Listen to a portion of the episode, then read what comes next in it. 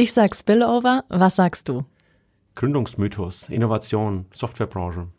Da kommst direkt rausgesprudelt. Ja, das, ich meine, das war jetzt nicht schwer, das konnte ich äh, vorhören in den anderen äh, Podcasts.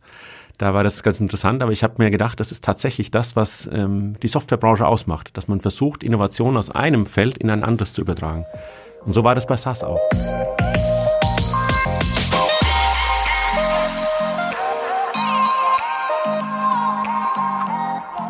Hallo und herzlich willkommen zu einer neuen Folge Spillover. Mein Name ist Susanne Weckauf und in der heutigen Folge feiern wir eine kleine Premiere. Normalerweise begrüßen wir in diesem Podcast Unternehmen Made in Heidelberg. Mit Thomas Keil wird es heute allerdings ein bisschen anders. Thomas ist der Regional Marketing Director der SAS, dem größten privat geführten Softwarekonzern der Welt. In unserem Gespräch verrät er uns, was die SAS eigentlich macht, wie die Zukunft mit künstlicher Intelligenz aussieht und warum sich die SAS ausgerechnet Heidelberg als Deutschlandstandort ausgesucht hat. Viel Spaß mit der heutigen Folge Spillover. Aus kreativen Ideen wird Zukunft gemacht. Um erstmal vorzustellen, mit wem ich hier spreche. Ich spreche heute mit Thomas Keil aus dem Unternehmen SAS. Thomas, was machst du bei SAS? Was ist SAS? Ja, mein Job ist, dass ich erkläre, was wir tun. Ich mhm. bin Leiter des Marketings für Deutschland, Österreich, Schweiz und SAS ist ein großes Softwarehaus in den USA gegründet, weltweit tätig und eben auch mit Heidelberg als Deutschlandsitz, Hauptsitz in hier vertreten. Wir werden das alle kennen, wir Heidelberger, weil wir fahren so zwischen Ziegelhausen, Heidelberg, fahren wir immer an dem Gelände vorbei. Es sieht sehr schön aus, hat so ein bisschen auch dieses amerikanische Flair vom Aufbau. Ich habe schon gehört, äh, es soll ein Friseur sein oder ja, man weiß nicht so genau, was da abgeht. Da gibt es ja so einige Gerüchte. Ja, da arbeiten wir dran, dass ähm, die Heidelberger besser verstehen, was wir wirklich tun. Das hat auch eine große Historie. Wir sind seit jetzt ja, 1982 in Heidelberg. Erst eine Rohbacher Straße mit zwei, drei Leuten und dann hat sich das weiterentwickelt. Und 1991, glaube ich, sind wir in Harlas gegangen. Das war vorher ein Hotel und ähm, wurde für uns umgebaut und wir haben dann das erweitert und einheitlich gestrichen und wir legen Wert drauf. Das ist so eine Firmenphilosophie, dass die Mitarbeiter ein Ambiente haben, in dem sie sich wohlfühlen. Das, da gibt's eine Anekdote zu der Gründer unseres Unternehmens, der hat, äh, ich glaube, sechs Monate am Anfang seines seiner Karriere in Großraumbüros gearbeitet, mhm. in amerikanischen Cubicles und hat gemeint, nie mehr. Das will er nie mehr machen und hat dann in seiner eigenen Firma Einzelbüros, äh, gepflegtes Ambiente. Auf dem Campus in Cary in North Carolina haben wir sogar Schwimmbäder, Turnhallen, irgendwie sowas. Ja. Super. Also fließt da schon so ein bisschen betriebliches Gesundheitsmanagement auch mit ein. Ja.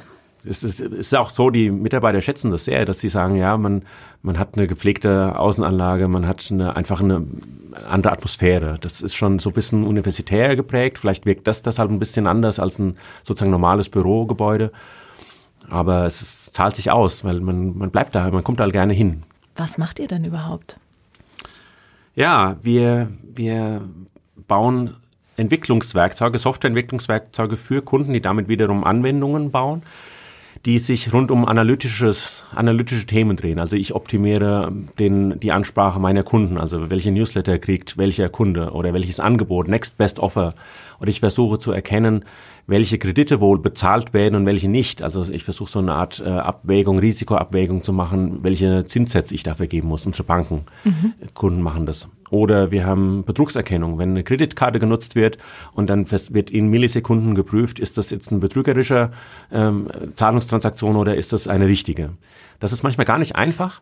Ja weil man, also vielleicht ein Beispiel, wenn, wenn man seine Kreditkarte immer nur in Heidelberg verwendet und dann auf einmal in Singapur mhm. kann das betrügerisch sein, weil das ja ein ähm, außergewöhnlicher Einsatzzweck ist. Es kann aber auch sein, dass jetzt dieser Heidelberger erstmals in seinem Leben nach Singapur geflogen ist und so sehr darauf angewiesen ist wie nie zuvor, dass er mit dieser Kreditkarte zahlen kann.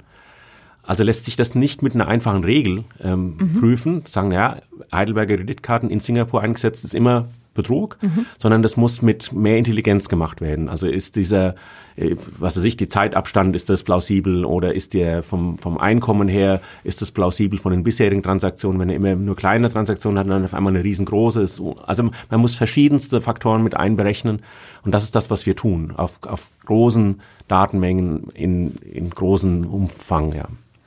Vor allen Dingen in großem, also wir haben in dem Podcast ja hauptsächlich Unternehmen made in Heidelberg. Ja. Bei euch ist es ja, du hast schon gesagt, ihr seid ein US-amerikanisches Unternehmen mit dem Hauptsitz, euer Headquarter ist hier in Heidelberg. Wie, wie kam das? Also warum ähm, erstmal Deutschland und warum Heidelberg als Hauptsitz für den deutschen Markt? Ja, das ist, ähm, ich habe mich da schlau gemacht bei den Kollegen, die schon länger dabei sind. Die haben mir das erzählt, dass der Europachef eine private Urlaubsreise gemacht hat und, sich mit seiner Frau hier in Heidelberg verliebt hat und fand das so schön, dass er gesagt hat, hier möchte er gerne quasi den Europasitz installieren. Das war dann in der Rohbacher Straße, das waren zwei, drei Leute, die das gemacht haben, 1982. Äh, die Firma selbst ist 1976 gegründet, also relativ schnell dann über den äh, Teich expandiert. Und dann gab es aber auch bestimmte Anknüpfungspunkte an die, an die Stadt, aus der wir herkommen, in Cary, North Carolina. Das ist so ein ja, Universitätsstädtchen mit äh, Chapel Hill, eine berühmte Uni in den USA. Und da ist so eine, die, die, die North Carolina State University. Und wir sind eine Ausgründung aus einer Universität. Und dann war quasi Heidelberg als Universitätsstadt so vom, mhm äh, ja, von der Atmosphäre her vergleichbar, auch nicht ganz so riesengroß und äh, trotzdem mit einer renommierten Universität. Und das hat ein bisschen auch dazu geführt, dass man sich hier wohlgefühlt hat und mhm. gesagt, ja, man kann das, diesen Geist, den wir damals gepflegt haben, den wir bis heute pflegen, der Neugier und des ja, des Veränderns und, und der, des Transfers von Wissenschaft in die Wirtschaft, den kann man hier gut pflegen. Und deshalb ist Heidelberg hat sich da etabliert über die Jahre, dann als Europazentrale erst und als Deutschlandzentrale. Wahnsinn. Wie seid ihr sonst organisiert und weltweit am aufgestellt? Ja, also wir sind ein, vielleicht ein paar Basisinformationen. 14.000 Mitarbeiter weltweit, 3 Milliarden Euro Umsatz oder Dollar Umsatz, also ein relativ großer Konzern, der größte privat gehaltene Softwarekonzern der Welt, also privat gehalten. Wir haben keine Aktionäre, keine Quartalsberichte. Das führt dazu, dass auch weniger Aktionäre, sozusagen keine Aktionäre Interesse an uns haben. Und deshalb sind wir auch nicht so bekannt wie börsennotierte Unternehmen. Mhm. Wir sind hauptsächlich in in USA mit unserer Entwicklungsabteilung, haben auch in China und in Schottland haben wir kleinere Einheiten noch mit Entwicklung. Ansonsten in 55 Ländern der Welt mit Offices vertreten, wo wir Kunden betreuen. Man kennt ja jetzt hier in der Rhein-Neckar-Region ähm, SAS als Softwarehersteller, aber ja auch SAP. Ähm, für Nicht-Experten, worin unterscheiden sich jetzt die beiden Konzerne? Ähm, am Namen. ja, das auch, an einem Buchstaben. Nein, und auch die SAP hat einen großen Schwerpunkt auf operative Geschäftsprozesse. Mhm. Das heißt, die, die kümmern sich darum, dass ihre Software die Firmen in ihrer, ihrer täglichen Arbeit unterstützt, von Wareneingang über Rechnungsstellung, über Finanzen. Äh, SAS hingegen kümmert sich eher um eine Analyse der mhm. dabei anfallenden Daten, also die Analyse, analytischen Funktionen, das ist das, was uns auszeichnet. Wir haben auch Schnittstellen, wir sind zertifizierter SAP-Partner, ähm, wir haben auch mal gemeinsam Kunden betreut und machen das zum Teil auch immer noch. Also das gibt äh, sowohl Wettbewerbssituationen als auch Kooperationssituationen. Aber ja, SAP ist natürlich viel, viel größer als wir, aber ist in einem anderen Bereich ein bisschen tätig.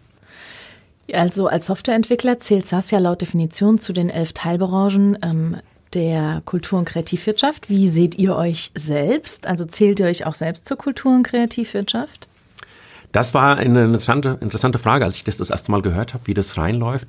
Und ich ähm, bin davon überzeugt, dass man Software nur machen kann, wenn man kreativ denkt. Deshalb dieses Spillover-Gedanke fand ich gar nicht so schlecht. Die, der Gründungsmythos unserer Firma zum. Beispiel mhm. ist, dass wir Software entwickelt haben, statistische Methoden entwickelt haben, wie man der Agrarwirtschaft in North Carolina hilft. Mhm. In der Saatausbringung und in der, in, dem, in der Vorhersage, welche Ernteerträge zu erwarten sind. Eine ähnliche Mathematik, ähnliche Algorithmen konnte man aber auch verwenden in anderen Branchen. Und als man gemerkt hat, dass es da in, in Banken bestimmte Anwendungsfälle gibt oder im Gesundheitswesen bestimmte Anwendungsfälle gibt, die etwas Ähnliches brauchen, dann äh, wurde die Firma gegründet. Mhm.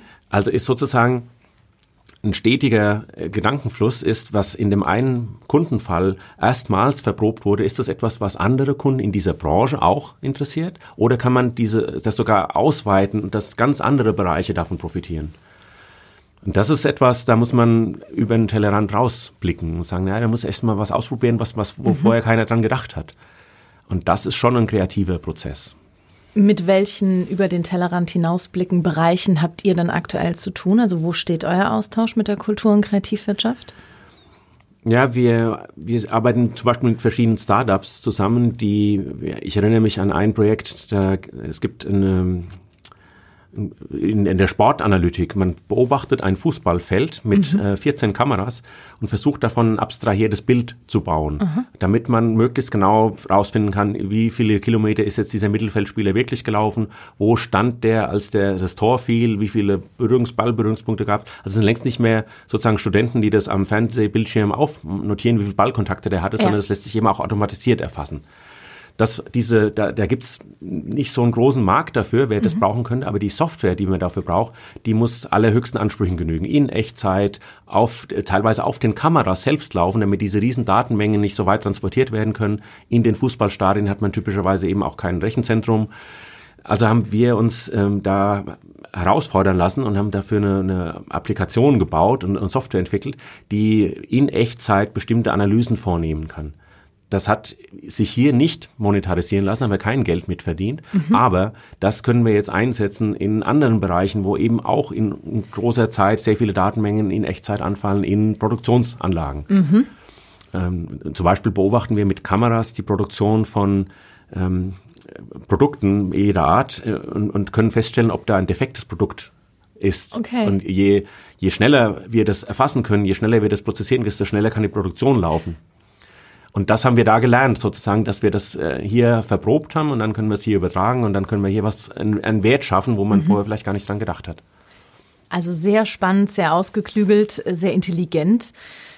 Das ist ja auch das verbindende Element der ähm, Branchen der Kultur- und Kreativwirtschaft, so der, der schöpferische Akt in der Entstehung von, von diesen Produkten und Inhalten. Ähm, das kreative Schaffen in der Softwareentwicklung ist ja dann, wie du jetzt sagst, so im Sinne des Problemlösens. Und ähm, ihr, ihr entwickelt da ja auch, wie man jetzt schon rausgehört hat, dieses KI, künstliche Intelligenz. Wie ist das bei künstlicher Intelligenz? Also wie intelligent soll die sein und wie kreativ kann oder soll sie sein? Ja, das ist eine total spannende Diskussion, weil der Begriff schon so ein bisschen misleading ist, dass Aha. man von Intelligenz spricht und das künstlich ja. nennt und so. Das, das ist so eine Metapher, die sich auch in die falsche Ecke interpretieren lässt, als mhm. ob das quasi den Menschen angreift. Menschliche Intelligenz und dagegen künstliche mhm. Intelligenz. Also insofern ist das, da können wir sich allein schon stundenlang drüber unterhalten, warum man das so nennt und ob das wirklich so ist, wie es ist. Wenn man jetzt in die Softwarebranche wieder zurückgeht und sagt, es gibt bestimmte Technologien, die ordnet man diesen, diesem Cluster sozusagen zu, oder Machine Learning, Deep Learning, Natural Language, also Spracherkennung, Bilderkennung, das sind Technologien, die funktionieren nur, indem man neuronale Netze, die heißen dummerweise eben auch wie ein quasi eine Hirnmetapher, ja. neuronale Netze trainiert und damit zum Einsatz bringt. Und äh, in dem Umfeld sind wir Marktführer weltweit für kommerzielle Anwendungen in diesem Umfeld. Wir sind nicht so bekannt wie Facebook und Tesla und Google für, für ihre AI-Frameworks, aber sozusagen in der praktischen Anwendung bei Kunden haben wir relativ viel äh, da gemacht. Wir investieren da auch sehr stark rein. Das ist unser absolut größtes Investitionsfeld, weil damit auch vieles ja, zu leisten ist. Da können wir viel tun. Ähm, wo finden wir das in unserem Alltag wieder? Ja, im Smartphone. Jeder hat ein Smartphone, muss das mal anmachen und gucken, zum Beispiel bei den Fotos. Wenn man äh, dann nach irgendwie vier, fünf Fotos, die man hochgeladen hat, fängt der Algorithmus auf, der Smart auf dem Smartphone an, die Personen zu identifizieren und dann gibt es auf einmal eine Übersicht, äh, diese Person, die auf dem Bild ist, ist auch noch auf anderen Bildern mhm. drauf.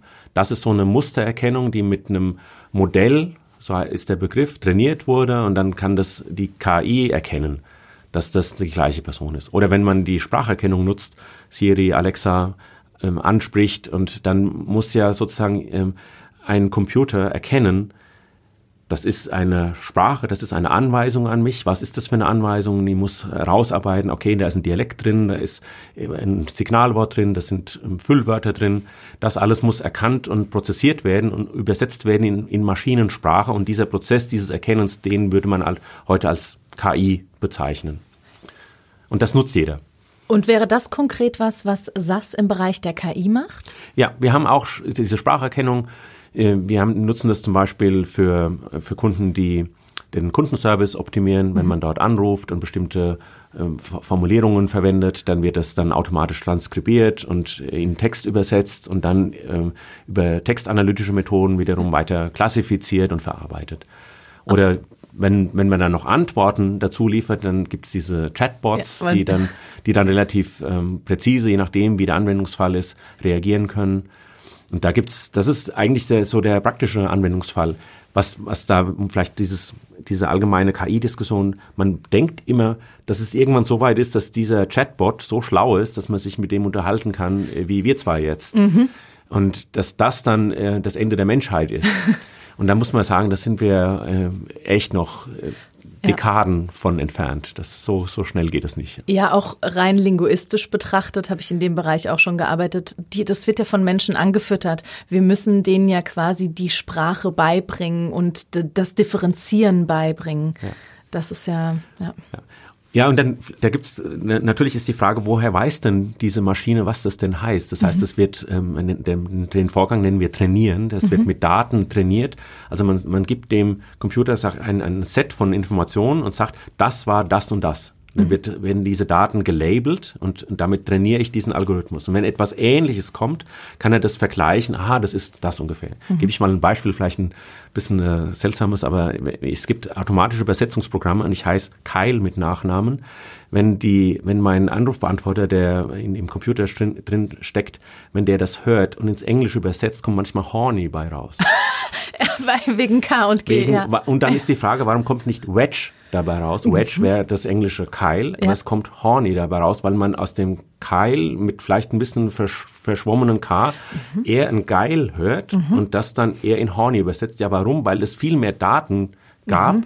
die auf diesen sexualisierten Diskurs ja. trainiert sind, als auf den, den allgemeinen Sprachschatz im Dictionary, ja. wo dann Wedge für Keil übersetzt werden würde. Ja. Ach, spannend. Und noch dazu könnte man sich überlegen, warum ist dieser Algorithmus so doof, dass er einen Eigennamen versucht zu übersetzen, dass ja. er nicht erkennt, wenn da Herr Keil angesprochen wird, dass, dass das zweite Wort ist ein Eigenname, das mhm. muss man nicht übersetzen.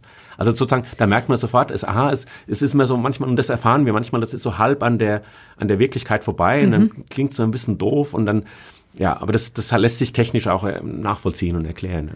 Also gute Nachrichten für alle, die jetzt so Filme wie Minority Report oder sowas gesehen haben und denken, oh mein Gott, irgendwann wird die KI und überhaupt Computer werden die Weltherrschaft über uns erreichen.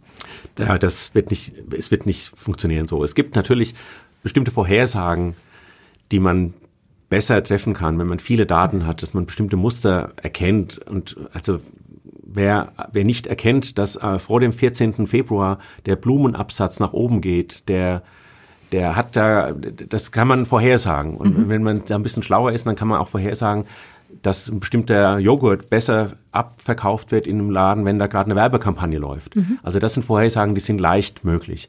Aber ich habe auch mal Germanistik studiert, da hat ein Sprachwissenschaftsprofessor immer gesagt, aus, ähm, Aussagen über die Zukunft sind nur modal geprägt möglich.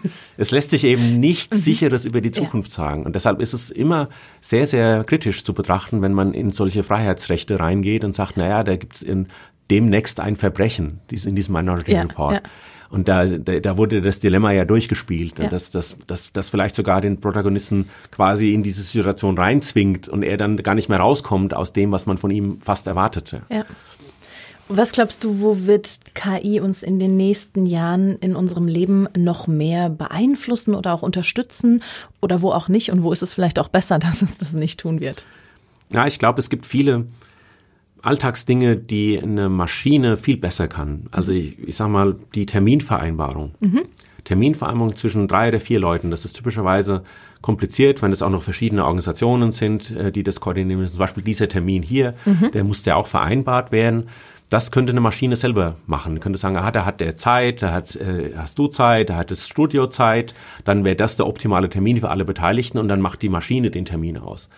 Das ist etwas, wo ich glaube, das wird ähm, passieren und dann mhm. wird man auch sich darüber freuen, dass das so funktioniert. Mhm.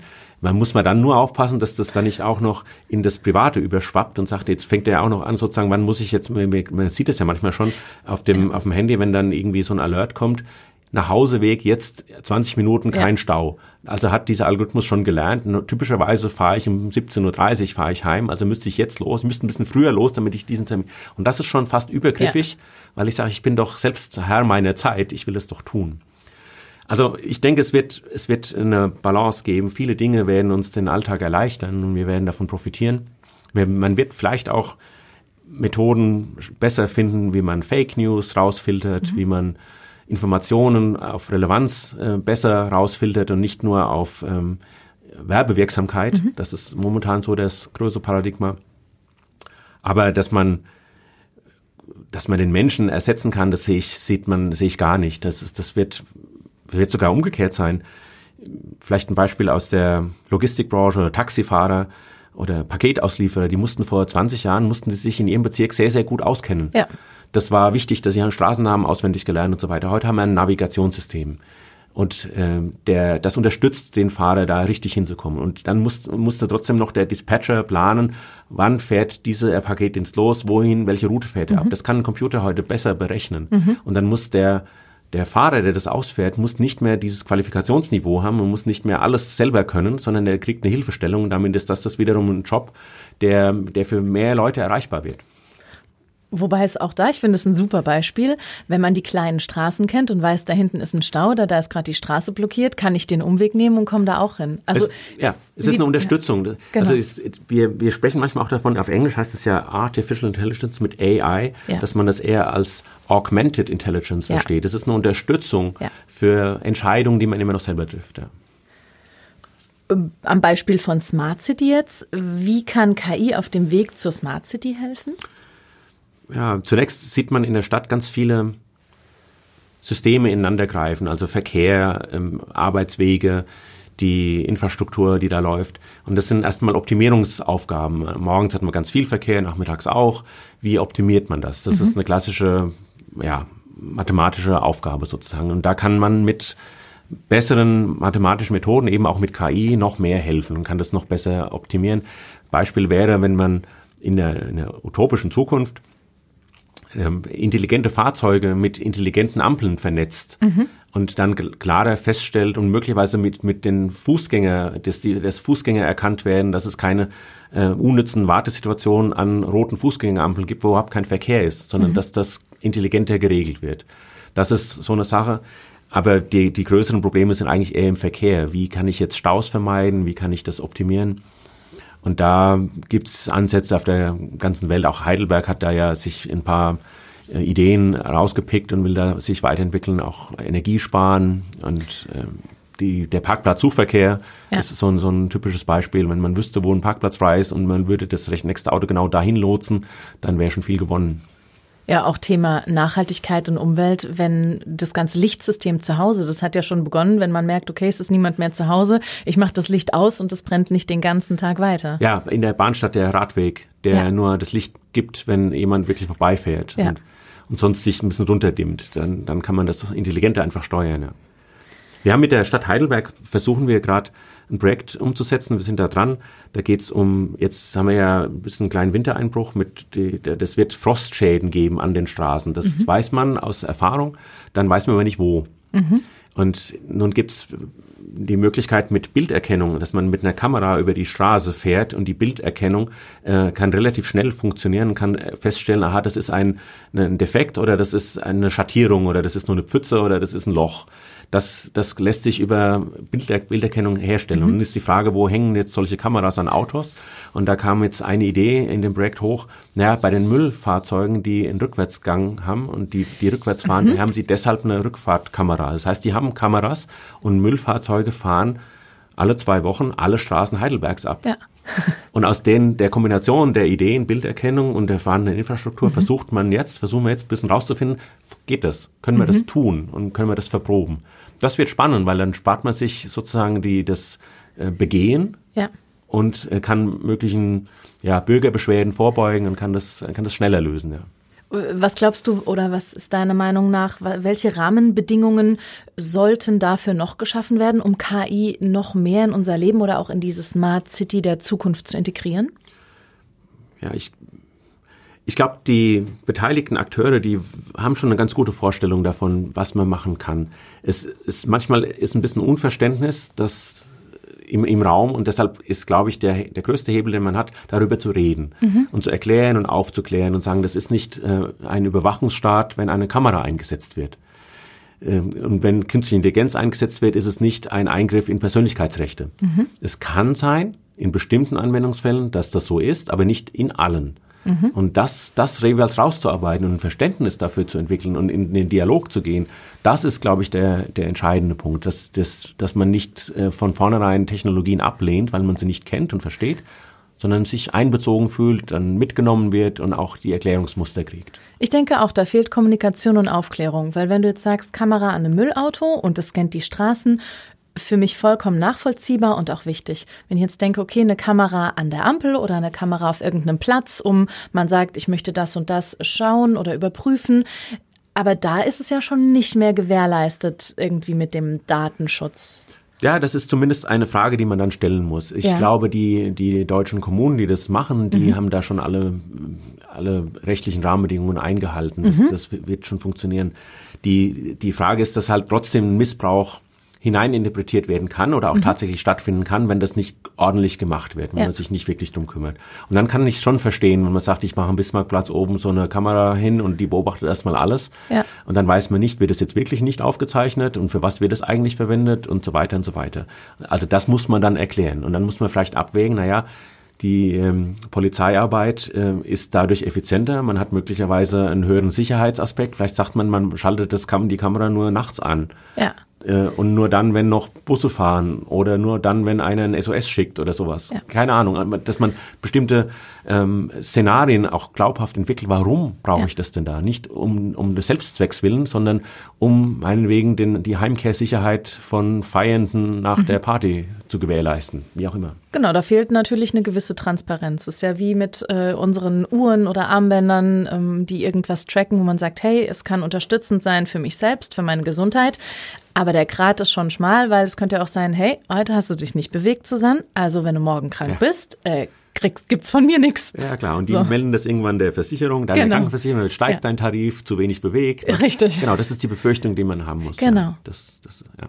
Die du auch für gerechtfertigt hältst oder glaubst du einfach, da muss, sollte noch mehr Kommunikation stattfinden, äh, einfach von beiden Seiten, um zu sagen, hey, ja, das kann passieren, aber das und das die Gewährleistung das ist, ich glaube, da muss man schon, das fängt schon an, wenn man, gerade beim Beispiel Versicherung sind auch viele Versicherungen sind Kunde von SAS. Mhm die, wenn es einen Bonus für ein gutes Verhalten gibt, also mhm. man hat irgendwie einen Gesundheitskurs gemacht, kriegt man einen Bonus. Mhm.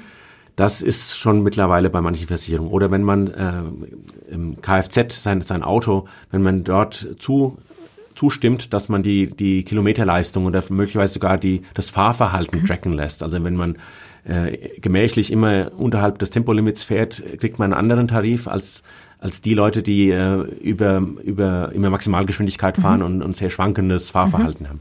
Das könnte man, das, es klingt erstmal ganz plausibel und damit kann man auch Kunden ködern. Wenn aber aus dem Bonus ein Malus wird, die ja. Leute, die sich so nicht verhalten, kriegen dann was Schlechteres.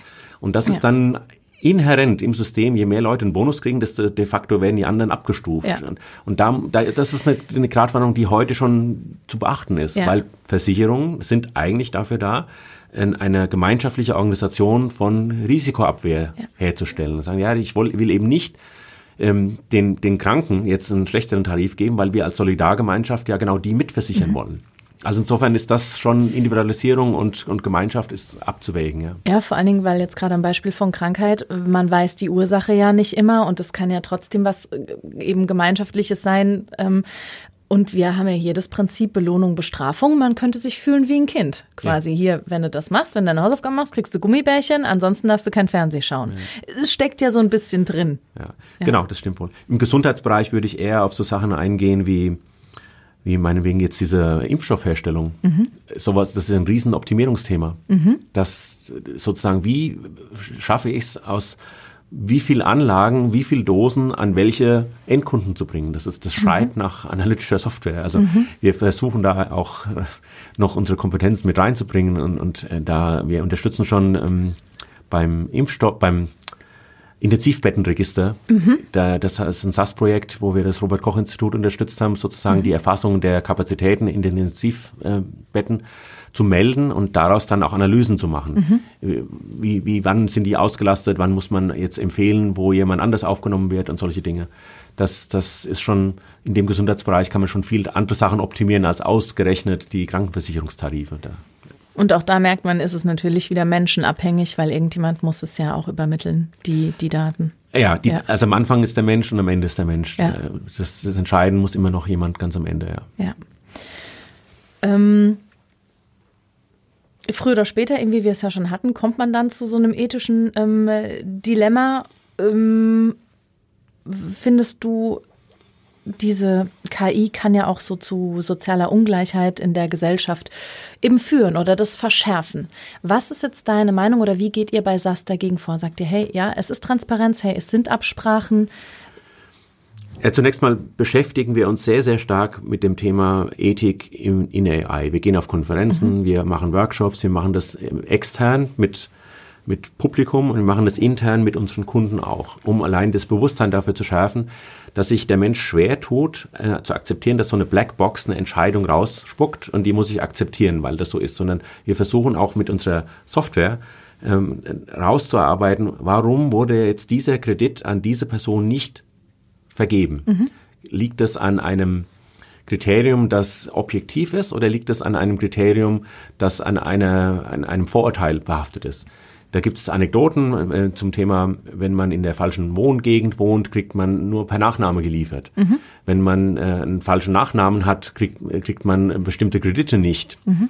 Äh, das darf nicht sein. Mhm. Das muss transparent sein. Wo, warum hat ein Algorithmus entschieden, diese oder jene Entscheidung zu treffen. Und dann kann man gucken, hat dieser Algorithmus vielleicht ein, Bias, ein Vorurteil mhm. mit einprogrammiert, den man dann bearbeiten muss. Mhm. Und allein dadurch, dass man äh, darüber redet, schärft man die, die Verantwortung bei den Entscheidern, die solche Systeme implementieren, die dann eben, und darauf dringen wir auch beim Kunden, dass wir nicht in die Vollautomatisierung gehen, sondern dass es immer noch mindestens in den äh, Grenzfällen, die dann, die man auch filtern kann, sagen, okay, das ist etwas, wo man mal hingucken muss, dass das entschieden wird, mhm. dass ein Mensch drauf guckt und das entscheidet. Da muss man allerdings auch dazu sagen, Menschen haben auch Vorurteile.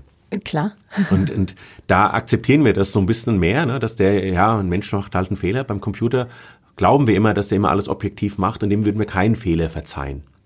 Das ist das große Dilemma bei den autonom fahrenden Fahrzeugen. Wir wissen alle, dass es äh, Verkehrsunfälle gibt, die vermeidbar wären, weil wir wissen, der Fahrer ist nicht fahrtüchtig, weil der ist schon zu alt oder betrunken oder der kann einfach nicht gut fahren und jedes Mal muss man Angst haben, dass der einen Unfall baut. Manchmal baut er halt einen Unfall.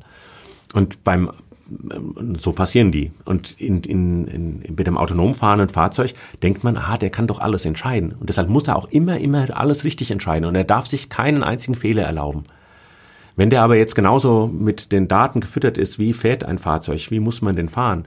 Und dann hat man das Dilemma, naja, wenn man in Deutschland sich immer an alle Tempolimits hält und das einprogrammiert, dann ist man ein Verkehrshindernis in bestimmten mhm. Umständen. Darf man dem jetzt eine Regelabweichung einprogrammieren?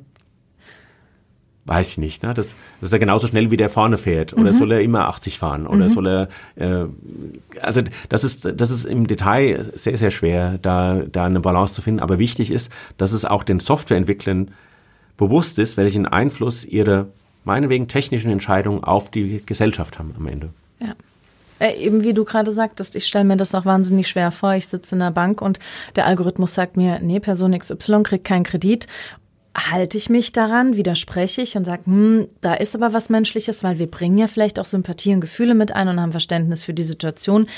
Wie entscheide ich mich da? Und habe ich die Freiheit vielleicht auch vor, vor meinem Chef dann zu sagen, hey, äh, der Algorithmus so, ich so, was machen wir jetzt? Ja, ja, ja. Das ist also das, im Kreditwesen ist es tatsächlich so, dass sich das in den letzten Jahrzehnten dramatisch gewandelt hat. Mhm. Vorher, früher war das der Filialleiter, der das einfach entschieden hat. Heute gibt es die Entscheidung aus der Kreditabteilung in der Zentrale auf Basis dieser Daten. Mhm. Das hat dazu geführt, dass es eben nicht so viele Kulanzkredite gibt sozusagen und dann damit haben die Banken ihre, ihre Risiko, ihre mhm. Risiken besser im Griff. Das stimmt schon.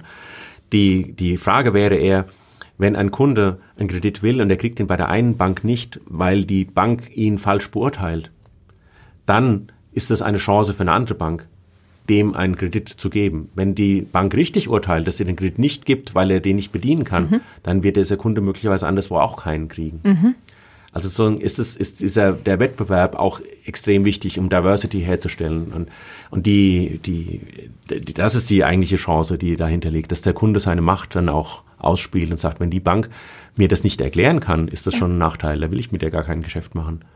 Ja. Und wenn, wenn, wenn dann probiere ich es woanders und dann ist der, ist die Risikoeinschätzung da vielleicht eine andere. Ich vermute eben, wie wir schon gesagt haben, da braucht es wirklich noch viel Aufklärung, um zu wissen, hey, wo, wo denke ich selbstständig, wo ähm, sage ich da, ist es objektiver und um wirklich auch zwischen Mensch und Maschine oder AI da ein gut laufendes ähm, Uhrwerk herzustellen.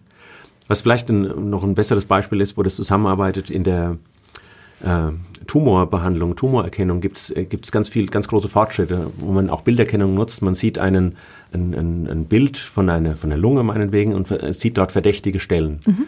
Und am Anfang war so ein bisschen die, die Utopie, in, auch in der AI-Szene, in der Textszene, dass irgendwann die AI besser weiß, ob es ein Tumor ist oder nicht. Mhm. Mit dem Hintergrund, dass man so eine, so eine Maschine füttern kann mit Zehntausenden Bildern von äh, Hunderten von diesen Apparaten und dem dann quasi ein Erfahrungswissen mitgeben mhm. kann, dass der einzelne Radiologe gar nicht haben kann, ja. weil der ja zwar auch viele Bilder anguckt, aber er hat doch nicht alle oder doch nicht so viele. Aber davon geht man heute ab. Man stellt das nicht in, in Gegensatz, sondern die AI ist heute, und das ist, das wird umgesetzt, die gibt dem Radiologen einen Hinweis und sagt, hier haben wir mit einer gewissen Wahrscheinlichkeit, haben wir eine verdächtige Stelle. Ich würde hier hingucken. Mhm. Versus da oben, der Fleck, den du da siehst, das ist ähm, mit einer sehr hohen Wahrscheinlichkeit ein Defekt in der Optik des Geräts oder irgendwas anderes oder eine alte Narbe oder irgend, dass, dass, dass, dass man solche Hinweise gibt, hier ist es, hier glaube ich, ist es kritisch und hier glaube ich, ist es unkritisch. Und damit kann der Radiologe selber ja. reingucken und ist dann effizienter in seiner Arbeit und, und wird dann am Ende auch entlastet in, in bestimmten Bereichen, dass er schneller zu den kritischen Fragen kommt. Also liegt die große Chance darin, quasi AI eher als ähm, Part wie in einer Beziehung zu sehen. Wir Menschen sind unterschiedlich und können uns unterstützen und da gibt es Reibung und so wird es mit AI auch, äh, AI AI auch sein. Ja, genau. AI, KI. Ja, beides. Beides. um es einfach ein bisschen geläufiger zu machen, das ist tatsächlich das Gleiche, ja. ja. Jetzt haben wir schon gesagt, äh, Mobilität, Umwelt, Smart City, Medizin, das sind alles Bereiche, wo ähm, die KI-Technologien am meisten helfen, was bringen oder unterstützen können. Noch weitere Bereiche? Ja, also was, was wir alle kennen aus der Erfahrung ist ähm, E-Commerce, Handel, der, die, diese sogenannte ähm, Recommenders, die Recommender Engines, also die Frage, Kunden, die dieses Produkt gekauft haben, haben auch jenes gekauft. Mhm. Das ist eine der gängigsten Anwendungen von diesen Technologien. Das ist auch äh, möglicherweise für, für viele eine Hilfestellung, dass man sagt, aha, wenn ich jetzt, keine Ahnung, Parkett gekauft habe, brauche ich einen Kleber dazu. Also das, mhm. das ist sehr, sehr offensichtlich. Manchmal ist das aber auch wieder eine übergriffige Formulierung. Wenn man einmal auf einem Produkt war, wird man dann im ganzen Internet verfolgt äh, mit diesem Produktbild. Ja. dann, das, das ist so auch so eine Geschichte. Aber am Ende muss man sagen, das lohnt sich für die Händler, weil, weil das ist eine einfache einfache Methode, den Umsatz zu steigern, wenn man darauf eingeht und das einfach dem Kunden immer wieder anbietet. Das funktioniert schlicht und einfach. Und vermutlich, wenn ich jetzt bei einer Person kaufen würde, die würde auch sagen, hey, Laminat, brauchen Sie vielleicht noch Kleber? Ja. Ja, genau. Das, das ersetzt ja. so ein bisschen den, den kundigen Verkäufer, der dann einfach das Next Best Offer eigentlich anbieten würde. Würde sagen, naja, eigentlich, da brauchst du aber noch einen Zollstock dazu, um das auszumessen oder das äh, Teil, mit dem man den Kleber verstreicht, wie auch immer. Da, mhm.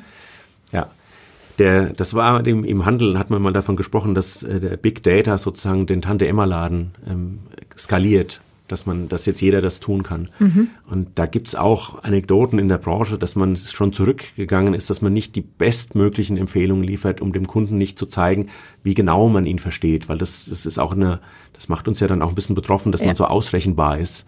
Ja. Dass man genau weiß, äh, du wirst jetzt natürlich, wenn der, keine Ahnung, der neue Film auf DVD oder Blu-ray rauskommt, den wirst du kaufen, weil du hast den dann auf Netflix schon geguckt und du kaufst dir eigentlich immer den Film, weil du ihn zu Weihnachten verschenkst. Wenn der Algorithmus dich so gut kennt, mhm. dann ist das etwas, was einen, was man nicht, womit man ungern konfrontiert wird. Ja. Ja, und vor allen Dingen, wenn wir beim Tante-Emma-Laden sind, ist es ja trotzdem auch, ähm, da hat die Person, die da hinter, hinter der Theke steht, hat vielleicht Erfahrung, hey, kauf nicht das Mehl, sondern das, weil damit hast du die Erfahrung. Also ja, es hat halt alles wirklich. Ja, früher, meine Eltern haben mir das auch erzählt, in den kleinen Läden in, den, in dem Dorf, in dem ich herkomme, da hat der Kaufmann hinter der Theke gewusst, wann der Hochzeitstag ist oder wann der Geburtstag ist. Mhm. Weil da gab's halt, und dann, dann wurde man dann von dem erinnert. Da musste jetzt dran denken, ne, dass da jetzt, kauf doch mal, hier habe ich Pralinen. Ne? Also, Pralinen für die Frau. Das, das ist sozusagen eine sehr personalisierte Recommender Engine, ja. die sehr übergriffig war und der man aber nicht auskommen konnte. Und das will man aber nicht nachbauen. Also das ist etwas, das will man nicht erleben. Dafür zieht man nee. dann auch weg und denkt sich, nee, komm. Zum einen ist es ja schön, wenn man nochmal erinnert wird, wenn man es wirklich vergisst. Zum anderen gibt man es vielleicht aber auch in den Kalender ein. Ja, es ist. Ja.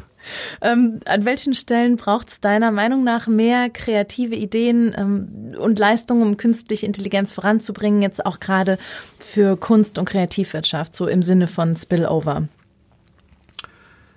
Schwierige Frage. Mhm wir, wir haben uns mal Gedanken gemacht in so einem, wir haben das Artificial Intelligence genannt, wo wir, wo wir überlegt haben, wie man Kunst und AI zusammenbringen kann und kamen dann auf erst auf dieser Metaebene mit den, mit den Kreativprozessen, dass meinetwegen unsere großen Kunden, die Banken, Versicherungen, unsere Technologie besser einsetzen können, wenn die ab und zu mal einen Impuls von einem Startup kriegen, die aus der ganz anderen Branche kommen und um die Ecke denken und sagen, ja, du kannst doch auch mal, was weiß ich, denk doch mal Versicherungswesen nicht von deinen Bestandsverträgen und deiner Infrastruktur her, sondern von der App. Mhm. Wie funktioniert das, wenn ein Kunde einen Vertrag abschließt? Wie viele Sachen muss er da durchklicken? Das versteht er doch gar nicht. Und also konkret hier die Get Safe, die, die App hier in Heidelberg, mhm. wenn die sich mit den Kollegen von Ergo-Versicherungen unterhalten würden und da ein bisschen miteinander reden würden oder die einen gucken sich das an und dann könnten die viel voneinander lernen. Es sind natürlich Wettbewerber mhm. in, in gewisser Weise, aber sowas zu inszenieren ist, ist, ist interessant.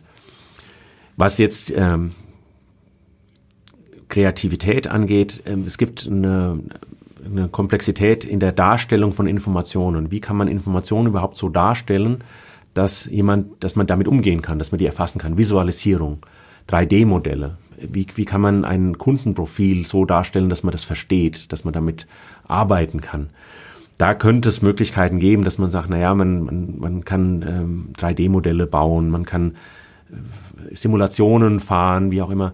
Das ist aber ehrlicherweise ein bisschen gezwungen. Also ich, ich sehe da den, den ganz engen Anknüpfungspunkt nicht so sehr. Ich fand es umgekehrt spannend zu sehen, dass es dass natürlich auch Künstler gibt, die AI einsetzen, um meinetwegen ein Bild von einem Computer malen zu lassen, indem man das, man füttert das mit hunderttausenden Bildern mhm. und gibt noch irgendeinen Inputparameter und dann druckt der Computer ein Bild aus, das noch nie jemand vorher gesehen hat. Das, das, und das ist dann Kunst. Mhm. Und das, das evoziert natürlich dann eine Diskussion darüber. Ist der kreativ? Dieser Algorithmus, wenn der ein Bild produziert, was es noch nie gab, ähm, aber sich auf mehr oder weniger berechnend auf andere bezieht, mit denen er gefüttert wurde. Ja. Das ist schon mal eine, eine Diskussion wert. Und dann gibt's, da gibt's bei iRobot von äh, Will Smith gibt's mhm. einen coolen Dialog, wo dann der Roboter sich mit dem Menschen unterhält und, und der Mensch sagt, äh, ganz ehrlich, du Computer, du wirst nie keine Oper komponieren, du wirst keine äh, Bilder malen und der Computer fragt nur lässig zurück, ja, machst du das denn? Wie kreativ bist du denn, du mhm. sozusagen Otto Normalmensch? Du hast auch noch nie eine Oper programmiert, äh, komponiert. Mhm. Das, äh, das, also die, dieses mhm. Spannungsfeld auszuloten, das finde ich äh, mhm. wichtig. Und das finde ich auch inspirierend. Und da habe ich schon viel gelernt. Also das ist auch was, was, ähm, was wir auch gerne machen, ja. Was ihr vermutlich auch jetzt innerhalb des letzten Jahres viel gemacht habt. Also da ist die Digitalisierung ja auch weit vorangeschritten. Und gerade was auch ähm, Wirtschaft und Unternehmen angeht, Bildung, Gesellschaft, Politik, das hat sich jetzt wahnsinnig beschleunigt. Ähm, Lassen sich da ähnliche Beobachtungen auf das Thema KI machen? Also hat sich die Pandemie da auch nochmal, gab es mehr Akzeptanz oder gibt es mehr Akzeptanz jetzt dafür? Mm. Vielleicht nicht explizit KI, aber schon Digitalisierungstechnologien, mhm. dass man sagt, ja, es gibt bestimmte Prozesse. Das berühmteste Beispiel ist ja das äh, Fax vom Gesundheitsamt, dass man das ersetzen muss durch irgendein Webinterface. Mhm. Also das hat sicherlich in dem Gesundheitsbereich jetzt schon äh, gezeigt, dass man da viel digitalisieren kann und das hat auch viele zum Nachdenken gebracht, was man da noch tun kann. Das sieht man auf jeden Fall. Wir sehen auch, dass weltweit agierende Konzerne, ich nenne mal ein Beispiel Nestle, Nestle ist ein Kunde von uns, übrigens auch von SAP und von anderen auch, aber die optimieren ihren, den Absatz ihrer Produkte und die, die haben dann die, diese Daten, die man aus der Corona-Pandemie hatte, auf ihre eigenen internen Vertriebsdaten gemappt und haben versucht, noch besser herauszufinden, wie kriege ich es hin, meine Lieferketten stabil zu halten. Also mhm. ich sage, naja, wenn jetzt das eine Land in Lockdown geht und ich komme und da dürfen auch keine, wenn die Grenzen geschlossen, ich kriege keine Rohstoffe mehr, dann kann ich dieses Produkt hier nicht mehr produzieren. Also kann, muss ich vielleicht meine Absatzwege neu planen, muss, muss das alles optimieren. Das führt schon dazu, weil das kann kein Mensch überblicken. Das ist so komplex. Und dieser Stressfaktor mit, mit Corona, der ist so außergewöhnlich, dass man das nicht vorhersehen konnte. Das geht nur, indem man jetzt mit verstärktem Einsatz von KI oder äh, analytischen Technologien mhm. das weiter optimiert. Also insofern schon, ja, da gibt es sicherlich äh, neue Anwendungsfälle, die es da gibt. Er muss aber auch dazu sagen, jetzt in unserem Bereich, es gab natürlich auch Branchen, die, denen, denen nicht zu helfen war sozusagen. Also den mhm. Tourismuskonzern, der mit unserer Hilfe die, die Reiserouten optimiert oder eine Fluglinie, die die Platzvergabe in dem Platz- und Preisvergabe in den Flugzeugen optimiert, die hatten dieses Jahr keinen Bedarf an zusätzlicher KI. Ja. Ist bei euch was Neues entstanden? Durch die Situation? Also gut, es gibt ja jetzt zum einen ähm, viele Branchen, auch der Kultur- und Kreativwirtschaft insbesondere, die wegen der Corona-Pandemie jetzt wirtschaftliche Schwierigkeiten hatten. Dann ist es ja eher so im Softwarebereich. Da hört man ja schon eher, dass es sich durch Corona eher wirtschaftlich positiver entwickelt hat. War das bei euch auch so? Ja, es ist schon so, dass wir das gut aufgefangen haben. Dadurch, dass wir als Softwareunternehmen sehr breit aufgestellt sind, gab es Branchen, mhm. die nicht investiert haben, andere, die haben mehr investiert. Mhm. E-Commerce zum Beispiel. Ja.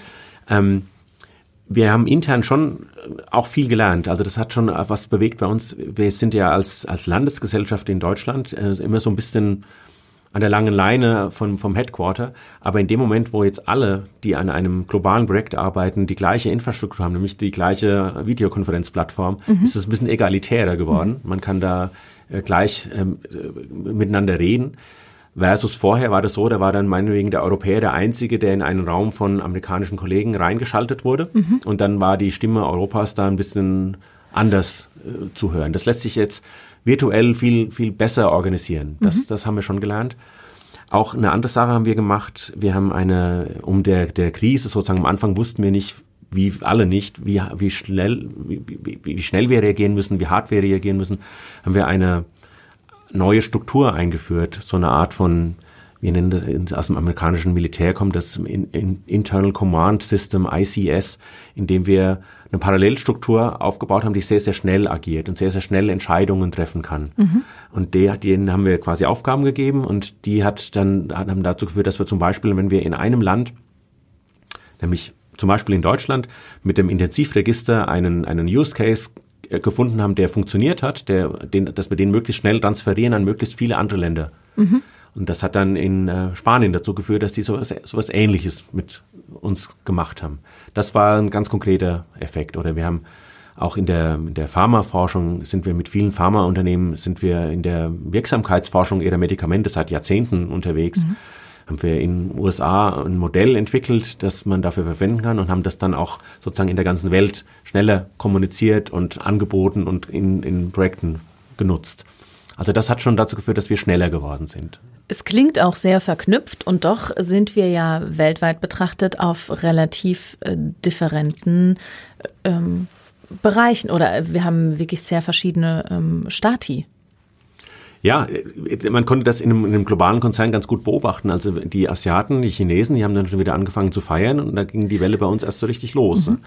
Und hätten wir da genauer hingehört, ehrlicherweise, dann hätten wir schon früher antizipieren können, wie das denn so wird. Mhm. Also das ist schon auch jetzt wieder interessant, weil jetzt äh, USA natürlich äh, eines der stärkst betroffenen Länder ist. Unser Headquarter sitzt in den USA. Mhm die Kollegen in China, die scharen mit den Hufen, die würden gern mehr machen mhm. im Sinne, aber wir haben noch ein, eigentlich äh, Reiseeinschränkungen und äh, Veranstaltungseinschränkungen. Wir wollen einfach ähm, alles beitragen, dass wir keine Verbreitung fördern. Also es gibt eben keine SAS-Veranstaltung weltweit nicht. Ähm, und das, das ist so ein bisschen, muss man austarieren. Wir versuchen das jetzt über, über so gestufte Mechanismen, Mechanismen zu regeln, dass wir sagen, es gibt zwar eine zentrale Vorgabe, aber es gibt lokale Lockerungen. Mhm. Also sozusagen ähnlich wie auch in den Inzidenzwerten der Landkreise hier. Ja. ja. Wie hat sich eure Arbeitsweise verändert? Du hast ja vorhin gesagt, ihr wart, früher war, war das ein Hotel. Das heißt, ihr habt vielleicht viele Einzelbüros, also macht's das Arbeiten vielleicht ein bisschen leichter? Ah, ich muss sagen, die Kollegen klagen schon ein bisschen durch die Flut von Meetings, die sich aneinander kleben. Früher hat man viele Sachen auf dem Flur besprochen und hat mhm. äh, auch nach einem Meeting einen Übergang zum nächsten Meeting gehabt, weil man dann den Meetingraum verlassen hat und ist dann ins Gespräch gekommen. Das ist, diese Zeit gibt's nicht mehr, sondern das eine Meeting hört auf und dann fängt das nächste an. Ja. Und da versuchen wir jetzt auch schon dagegen zu halten und sagen, versucht mal bitte, macht mindestens zehn Minuten Pause dazwischen und lasst die Leute mal durchatmen. Und es muss nicht immer die Kamera an sein, das setzt die Leute auch unter Druck. Mhm. Das hat äh, den Vorteil, dass man sich viel besser kennengelernt hat. Also ich, ich kenne jetzt die Wohnzimmer ganz vieler Kollegen, auch deren Kinder und Wohnsituationen und die, die Haustiere. Das, das führt schon dazu, dass man sich näher kennenlernt. Mhm. Vor allem mit denen, die nicht in Heidelberg waren. Mhm. Aber die, die in Heidelberg sind, die vermissen das schon extrem, dass man auch das spontane Gespräch mal hat. Erinnere ich mich, wir haben unser äh, folgend den Regularien unser Casino noch lange aufgehabt, wo wir Mittagspause mhm. machen. Das war auch in der Corona-Bedingung mit Abstand, konnte man da noch sitzen und essen. Und wenn man mal im Büro war, was, was erlaubt ist, aber wir ermuntern zum Homeoffice, dann äh, konnte, konnte es durchaus sein, dass man dort einem Kollegen begegnet ist, mit dem man zwar nichts zu tun hat, der einem aber viel zu sagen hatte. Mhm. Und dann, dann merkt man an den ein, zwei Gesprächen dieser Art, die ich hatte, was, was uns verloren gegangen ist. Und das ist vielleicht auch so ein Kreativimpuls, der spontane, der nicht geplante, ja. das Gespräch zwischendurch. Und das ist extrem wertvoll, extrem wichtig. Das, das merken auch die Kunden, wenn man nicht, wenn man nicht interagiert in, in Persona, und äh, auch mal die, die nonverbalen Reaktionen mit einbeziehen kann, das Stirnrunzeln und so und dann nochmal drauf eingeht, dann äh, die Zwischentöne, das, das ist auch das, was am Ende auch Innovationen treibt. Sagt, ja, komm, da trauen wir uns jetzt, das, das machen wir jetzt, das ziehen wir durch, das lässt sich in einem, in einem, in einem persönlichen Gespräch leichter vereinbaren als in einer E-Mail ja. oder in einer Videokonferenz. Und doch finde ich spannend, ähm, um das Positive nochmal hervorzuheben, dass man sagt, hey, trotz der Distanz, trotz der Entfernung und der Digitalisierung, hast du gerade gesagt, habe ich ganz viele Mitarbeiter besser kennengelernt, deren Wohnzimmer, ja. deren Kinder, ja. deren Haustiere. Also das hätte man ja vorher auch nicht gedacht, dass das auf Distanz so gut passiert. Das heißt, es ist einfach nochmal eine andere Perspektive, die sich in dieses Gesamtgefüge meines Gegenübers quasi erweitert, was ich kennenlerne. Und natürlich ersetzt es nicht unsere persönlichen Kontakte, weil wir sind Menschen, wir brauchen diese eben nonverbale Kommunikation und das Gemeinsame. Ja, auf jeden Fall. Wir tun uns ehrlicherweise schwer, um neue Kunden kennenzulernen. Mhm. Das ist in unserer Branche hat man das häufig gemacht auf Veranstaltungen, Kongresse, ja. Events, wo man als Sponsor aufgetreten ist, als Redner und hat dort äh, das zufällige Gespräch ja, ein bisschen mehr vom Zufall weggenommen, aber man hat versucht, dort Leute kennenzulernen. Und das ist heute schwer geworden. Ja. Ich denke auch, dass trotz der ganzen Digitalisierung und sozialen Medien das Netzwerken doch erstmal ein persönlicher Kontakt war und der sich danach weiter gehalten hat.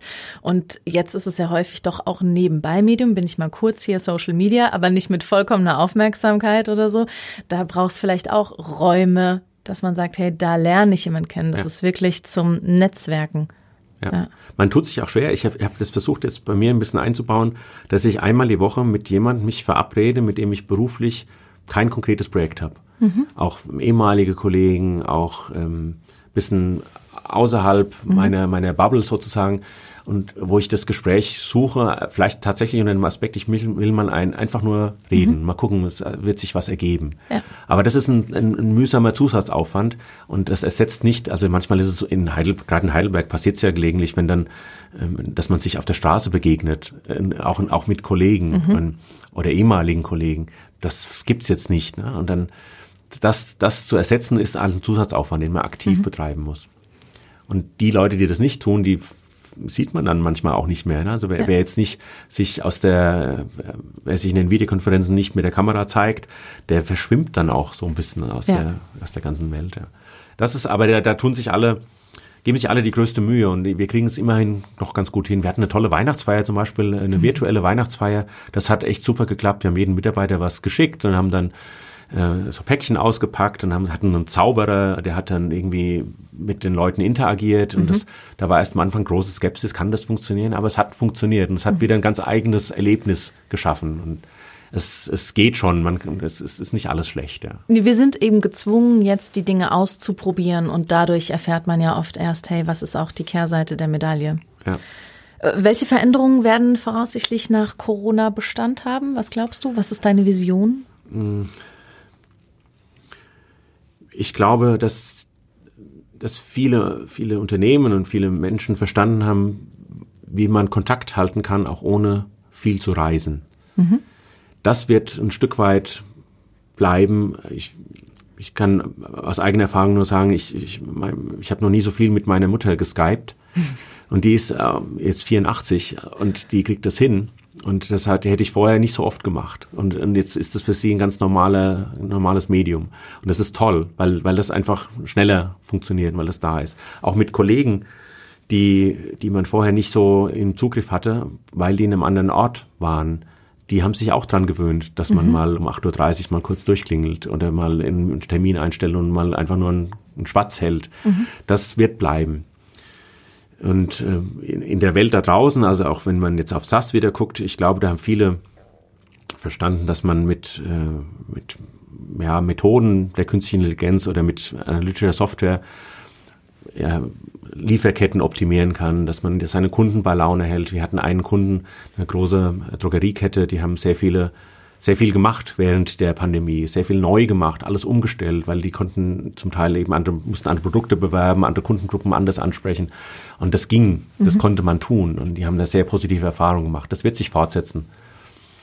Aber es, ich glaube auch, es wird auch eine Riesenparty werden. dass ja. eine, eine, ein Event nach dem anderen abgefeiert wird, privat wie beruflich. Ja. Man hat Bedarf, sich ja. einfach wiederzusehen und zu fühlen oder auch mal nichts zu sagen. Ja. ja. Sehr schön. Vielen Dank, Thomas. Es war sehr lehrreich und wir haben definitiv gehört, Kommunikation, Transparenz und sich mit Dingen beschäftigen, um da vielleicht so ein bisschen die Vorurteile, die Bias, die persönlichen der Menschen, aber auch die des Computers irgendwie kennenzulernen. Ja, danke für die Einladung. Hat mich gefreut. Sehr gerne.